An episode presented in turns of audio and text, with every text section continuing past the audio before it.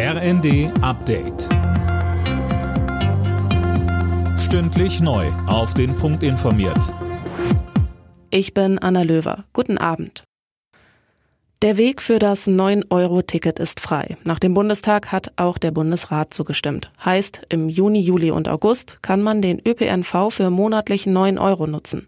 Verkehrsminister Wissing räumt ein, dass es manchmal zu vollen Bussen und Zügen kommen wird. Aber er betont, der ÖPNV ist in aller Munde.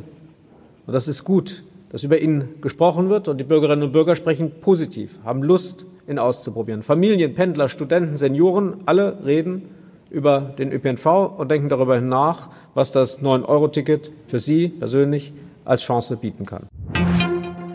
Der Bundesrat hat außerdem grünes Licht für den Tankrabatt gegeben. Die Energiesteuer auf Kraftstoffe wird damit ebenfalls für drei Monate gesenkt. Beim Benzin um knapp 30 Cent pro Liter, bei Diesel sind es 14 Cent.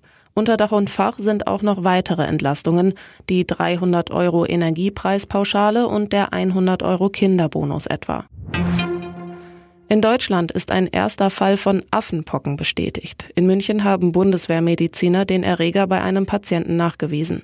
Mehr von Dirk Justus. Das Virus, das meist Fieber, Kopf- und Muskelschmerzen sowie einen Ausschlag auslöst, ist vor allem in Zentral- und Westafrika verbreitet. Zuletzt gab es mehrere Fälle in Europa und Nordamerika.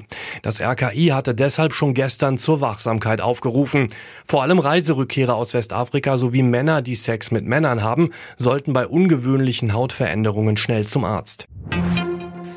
Schwere Unwetter sind weiter über Deutschland hinweggezogen. In Wittgert in Rheinland-Pfalz starb ein 38-jähriger Mann nach einem Stromschlag in einem vollgelaufenen Keller.